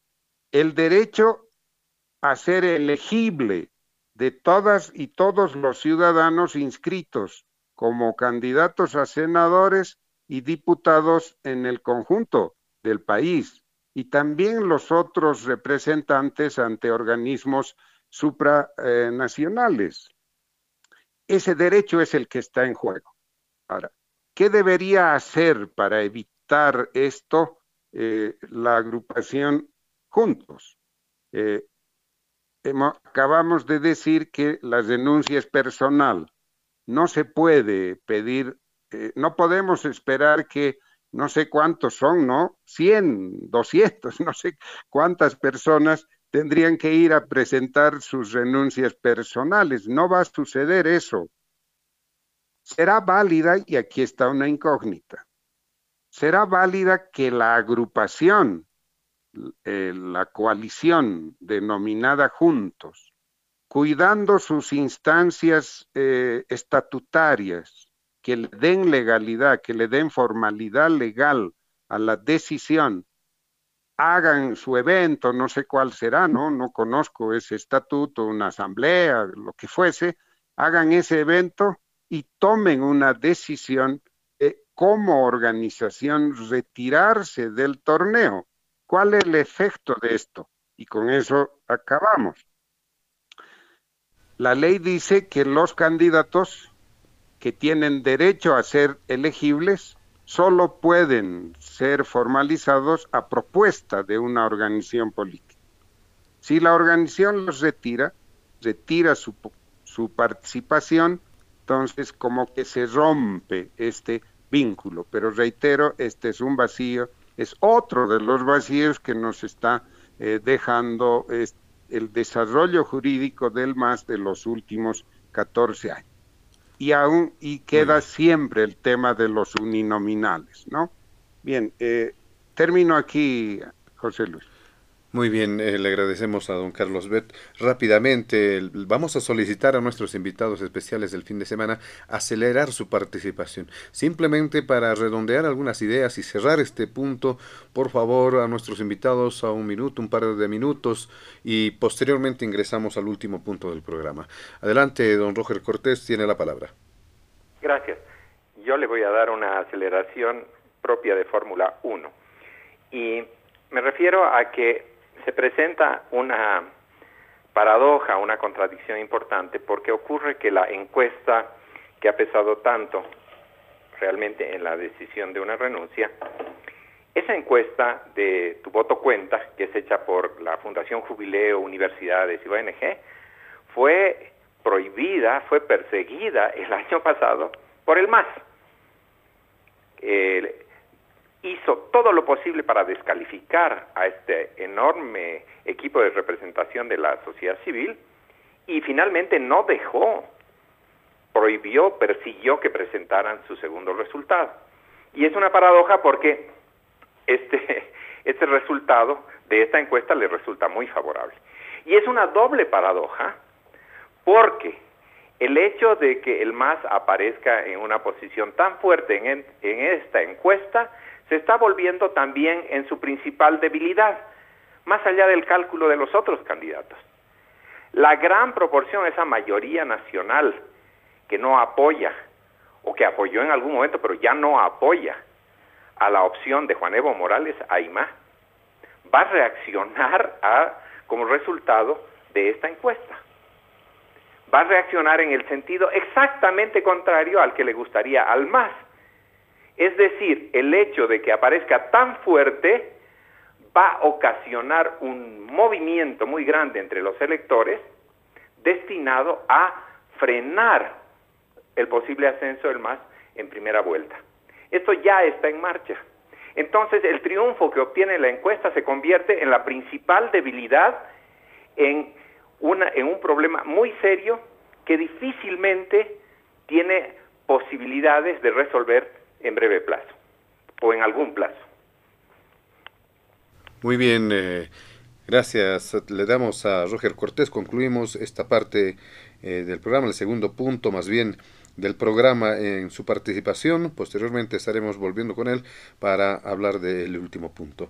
Don Francesco Zaratti, por favor, algunos apuntes muy brevemente, un par de minutos a lo sumo rápidamente agradezco a Carlos por haberme hecho recuerdo del tema de Chuquisaca, pero no comparto que eso sea un antecedente.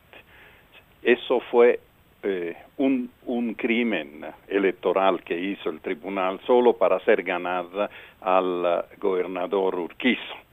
Y realmente, como no fue oficializada la renuncia, no debían tomarla en cuenta tenemos otro tribunal, gracias al cielo, y, creo que estos argumentos eh, son malos antecedentes, no son antecedentes. La otra cosa, en algo estamos de acuerdo, es Santa Cruz otra vez la que va a decidir la primera vuelta, si hay primera vuelta, y quién gana la primera vuelta. Totalmente de acuerdo con Roger. La encuesta le ha creado problemas al MAS le va a hacer perder por lo menos tres departamentos que los tenía ganado, aunque por poco, pero lo tenía ganado. Y los pactos no traen votos, los pactos a nivel político. Los que traen votos son los ciudadanos que se dan cuenta que tienen tres opciones. Eh, eh, la demás, la verdad que no cuentan, las encuestas son claras, no porque tenga antipatía por chi o, o por tuto, todo, todo al revés. Eh, sino que la gente no, no los ve como competidores. Son tres opciones. Una opción que ya ha tenido 14 años para mostrarnos de lo que es capaz de hacer en política, con la justicia y con eh, la economía sobre todo, y una opción de centro que tiene sus antecedentes y tiene un programa, tiene eh, un, espacio que el país también necesita como opción. Y una opción de derecha, una derecha radical, cuya mayor debilidad, dos, son dos debilidades fuertes. Una que no tiene eh, apoyo en los demás departamentos que no sean Santa Cruz y Beni, y segundo, que tiene en su líder, en su caudillo, el mayor problema. El momento que renuncia la presidenta, se lanza contra la presidenta, educadamente, como quieran, haciendo un análisis, pero políticamente equivocado. Si quiere captar votos, no te lanzas contra ella diciendo que la renuncia es consecuencia de sus fracasos.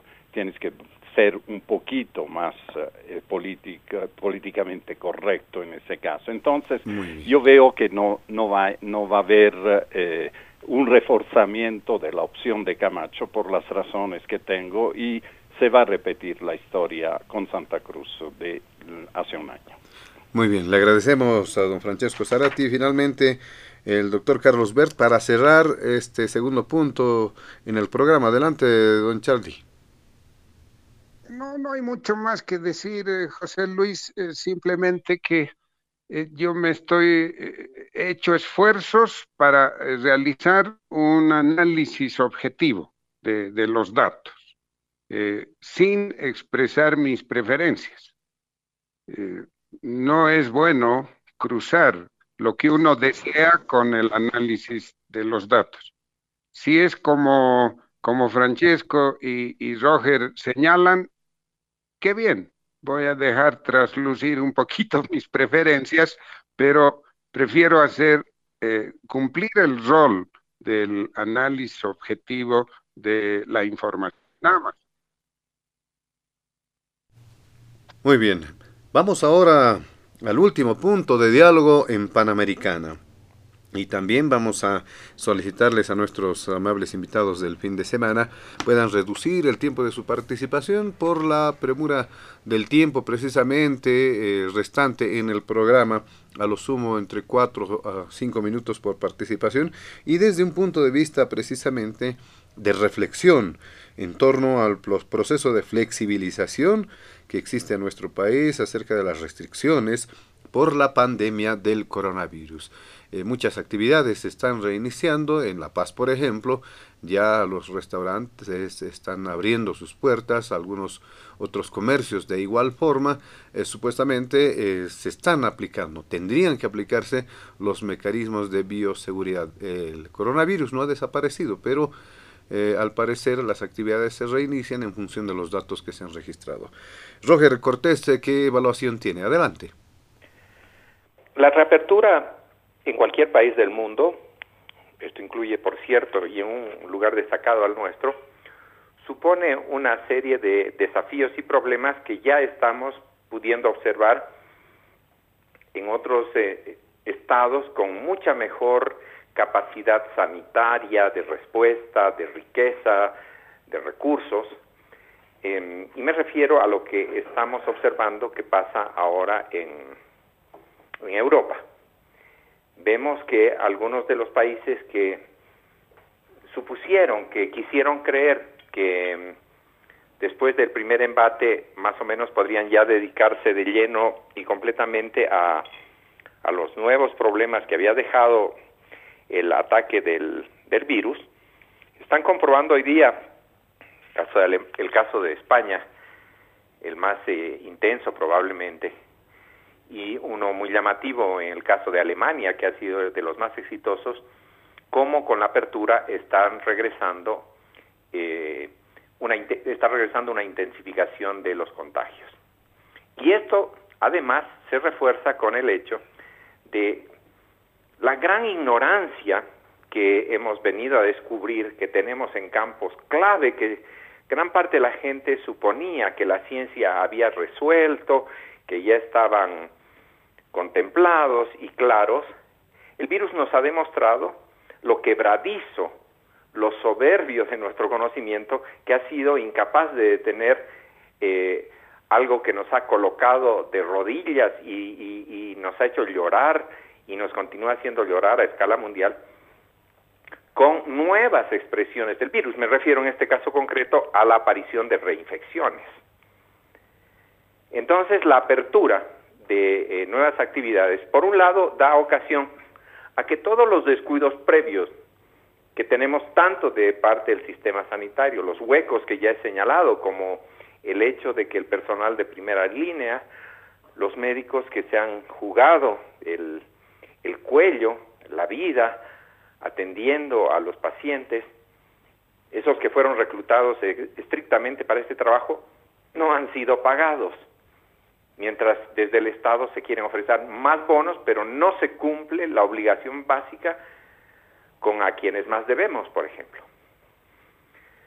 No solo se trata del sistema público, sino que ah, vemos que em, en esta fase de apertura, ya lo habíamos notado en la fase de encierro, eh, también el sistema privado ha respondido de la, de la peor manera posible por un lado hemos tenido la publicación de estas cifras escalofriantes de cobros de clínicas que han visto la oportunidad del mundo para llenar sus arcas a costa del sacrificio de, la extinción de vidas, sin que el Estado hubiese tenido el valor, como se ha hecho en países ultracapitalistas, el caso de Irlanda, por ejemplo, donde sin temblar un minuto, el Estado decidió todo el sistema sanitario, incluyendo el privado, se ponía bajo un solo mando y atendía irrestrictamente a los pacientes.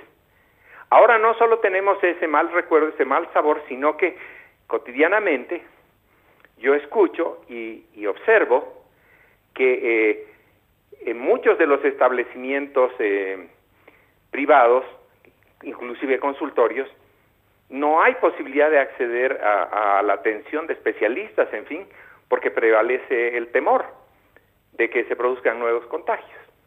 Entonces, cuando se entrecruzan estos dos factores, la cola que ya arrastramos de problemas irresueltos, la ceguera que tenemos para enfrentar el problema, porque hemos hecho demasiadas pocas pruebas. Solo en el caso de Tarija y paulatinamente se va sumando Santa Cruz, está empezando a hacer mediciones del grado real de extensión de la, de la infección. Pero es muy lejos de lo que necesitamos. Estamos entrando a ciegas con problemas irresueltos y ante el riesgo de una segunda oleada como la que observamos en, en Europa, que no necesariamente la vamos a ver eh, dentro de ocho meses cuando empiece el invierno el virus es capaz de quebrar todas esas expectativas. Entonces tenemos frente a nosotros un conjunto de amenazas y de problemas que son parte de las respuestas que hay que dar. O sea, esas respuestas de emergencia que han sido mencionadas por Francesco incluyen tener clarísimo que el próximo gobierno, si no moviliza grandes, dosivas dosis de inversión pública, contrariamente a lo que plantee quien quiera que lo plantee, eh, vamos a seguir atrapados en unas condiciones enormemente riesgosas para todo el país y no se va a poder poner en marcha ningún tipo de recuperación económica. Y ya hemos visto que en países más avanzados, de economías más fuertes, en la situación probable de que tengan que plantearse nuevos encierros, la reacción de la gente es muy dura porque se trata de gente que ha perdido el empleo, que apenas lo está recuperando y viene un nuevo cierre y entonces la primera reacción que asoma es de rabia, es de frustración. Entonces esos niveles altos que ya tenemos de rabia y frustración a causa de la forma en que se desenvuelve la política en nuestro país, tenemos que hacerlos bajar con un plan de futuro, de esperanza real, no, no ilusoria, para enfrentar la, los nuevos desafíos de la pandemia. Muy bien, le agradecemos a Roger Cortés eh, por su participación en el programa, ya cerrando el temario que hemos preparado para este fin de semana. Le damos la palabra ahora a don Francesco Zarati para hacer lo mismo, el último punto, entre cuatro o cinco minutos a lo sumo. Adelante creo que hay muy poco que añadir a lo que decía Roger. Eh, creo que todavía es temprano para hacer un balance de cómo Bolivia ha enfrentado la pandemia. Lo que sí ha desnudado uno de los fracasos u omisiones del gobierno de Evo, que tuvo los recursos para eh, no omitir ese tema, el tema de la salud, ¿verdad? Estamos entrando ahora en una nueva fase y esta fase tiene un lema hay que cuidarse por nosotros mismos, no hay que esperar tanto que nos diga la alcaldía o nos diga el gobierno cómo tenemos que hacer, cuándo tenemos que salir. Yo creo que ya pasó el tiempo de las restricciones eh, impuestas y uno tiene que poner sus propias restricciones. Lo peor pasó, estamos yendo hacia el verano y esta es una buena noticia. Otra cosa que debemos ser conscientes de no bajar la guardia es que los tiempos de la vacuna son largos y acortarlos tiene riesgos. Vamos a correr esos riesgos, vamos a tomar cualquier vacuna.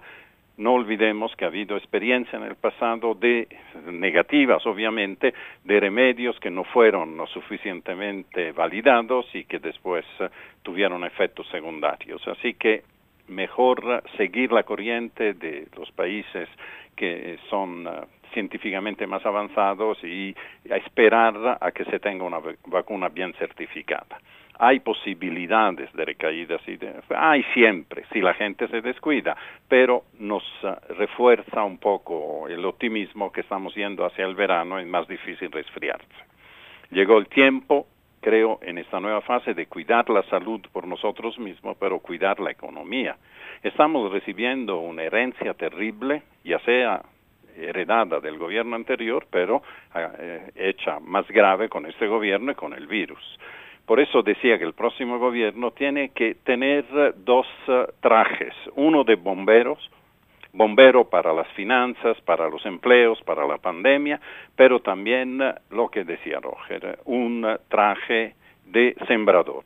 Es decir, hay que sembrar algo. Y la manera de sembrar eso es a través de pactos sociales postelectorales. Son mucho más importantes para mí que los pactos para dirigir el voto de los seguidores. Esos pactos sociales postelectorales, que no tienen que ser para repartirse las pocas peras eh, que han quedado en el país, tienen que asumir una unidad del país por las medidas heroicas que hay que tomar y, eso nadie nos va a salvar en la economía y en el empleo, en la, justicia, en la educación, en varias cosas. Y elaborar a largo plazo, pero haciendo ya los primeros pasos, no porque son a largo plazo, lo dejamos para después. Mientras eh, apagamos los incendios, debemos tener también un plan de reconstrucción, política de Estado en el tema de la energía, se nos acaban los recursos energéticos tradicionales, los fósiles, y tenemos que pensar de otra manera. El litio, que está ahí durmiendo, de alguna manera tenemos que sacarle provecho, la educación, que es eh, uno eh, de, los sectores más golpeados. Con eso eh, creo que no tengo más que añadir, me despido, agradezco la invitación y será hasta la próxima. Muchas gracias, don Francesco Zarati. Para finalizar el programa, ahora le damos la palabra al doctor Carlos Bert. Eh, adelante en este último punto. Eh, sí, muy poco que añadir, quizás eh, como un ejercicio académico, recordar que al inicio de esta pandemia, a fines del año pasado, principios de este año, dos connotados intelectuales, un economista, Richard Baldwin, y un médico hongkonés, el doctor Leung, eh, diseñaron un marco teórico que nos permita entender bien lo que está sucediendo. Casi todo el mundo está atravesando este dilema, ¿no? Eh, después de varios meses de cuarentena rígida, es inevitable que comiencen a flexibilizarse eh, las restricciones, incluso en países tan duramente impositivos como la Argentina, que ya llevan como seis, meses de cuarentena rígida. A ver, ¿qué dijeron estos dos, eh, coincidentemente, estos dos intelectuales?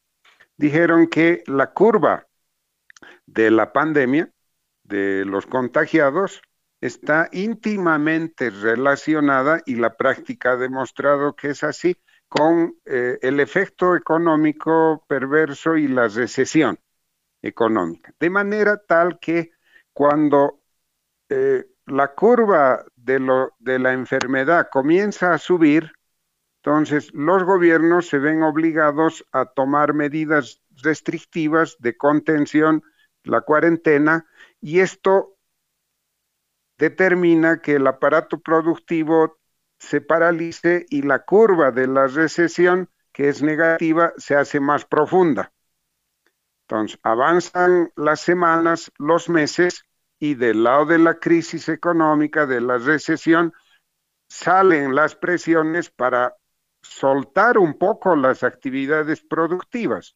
Mientras esto ha sucedido, naturalmente la curva de la pandemia tiende a achatarse, baja el número de contagiados y la situación se torna mejor. Pero desde la economía viene la necesidad de abrir actividades, que es lo que estamos viviendo hoy, y una vez que se abren las actividades, vuelven los contactos sociales, eh, la flexibilización, etcétera, etcétera, nuevamente esto impacta en la curva de las enfermedades que tiende a subir por segunda vez y así sucesivamente. Y entonces Richard Baldwin recomendó que lo difícil para enfrentar esto es encontrar el punto de equilibrio entre ambas curvas que permita eh, un nivel de actividades lo suficientemente aceptable como para frenar, disminuir la grave recesión económica, pero no tanto como para volver a empujar la pandemia hacia arriba. Y estamos viviendo en Bolivia esta, esta fase. Eh, ojalá, ojalá ahora que el gobierno de la señora Janine Áñez ya no tiene eh, pretensiones eh, electorales, se dedique con más atención, con más apoyo técnico de aquí, de afuera, en fin, enfoque sus energías completas a enfrentar esta difícil situación, además de los incendios que está volviendo a, quejar al país, ¿no? Eh, este es, el tema, esta es la situación, con un agravante, y termino ahí eh, la explicación.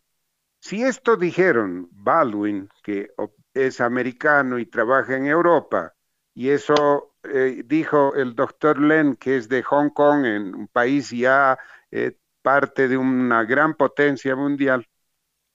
Imaginémonos en Bolivia, donde el 70% de los trabajadores están en el sector informal, donde dependen de su actividad diaria, de su día a día, de sus ingresos magros, pero suficientes para sobrevivir. Imaginémonos esta eh, renovada, reforzada, eh, reforzado peligro, ¿no? Eh, es esto lo que estamos viviendo y ojalá, de verdad, me sumo también a lo que dice Francesco, no necesitamos que el Estado y el municipio nos diga que debemos cuidarnos. Estamos obligados a hacerlo por nuestra familia, por nosotros mismos y aún sabiendo que el 60-70% de la población está obligada a salir a la calle, aún en esas condiciones tenemos que cuidar. Podemos hacer actividad económica, lo estamos haciendo, pero cuidémonos, eh, protejámonos al máximo posible eh, sin por ello caer en escenarios de carestía total y de hambre. Ese es el desafío como gobierno, como Estado y como personas. Vamos a salir ya de la pandemia. Eh, dos, tres meses más. Eh, estamos llegando al final. Muy bien, eh, le agradecemos a don Carlos Verte. De esta manera, amigos de todo el país, llegamos a la finalización de Diálogo en Panamericana. Sin duda, una evaluación importante de todo lo que se ha mencionado hasta el momento. Agradecemos la participación de tres hombres del análisis y que han aportado con distintas ideas en torno a los distintos puntos que hemos abordado acá en el programa. A Roger Cortés, a Francesco Zarati y a Carlos Bert. A nombre de la dirección ejecutiva de Panamericana, también de la planta ejecutiva y de quien les habla, José Luis Flores, el compromiso de que el programa retorna el siguiente fin de semana. Permiso.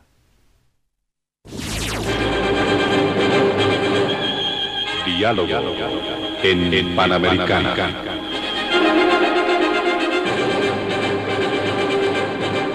La radio agradece por la atención prestada al programa de hoy. Les invitamos a la próxima entrega del Departamento Periodístico de Panamericana cuando anunciemos.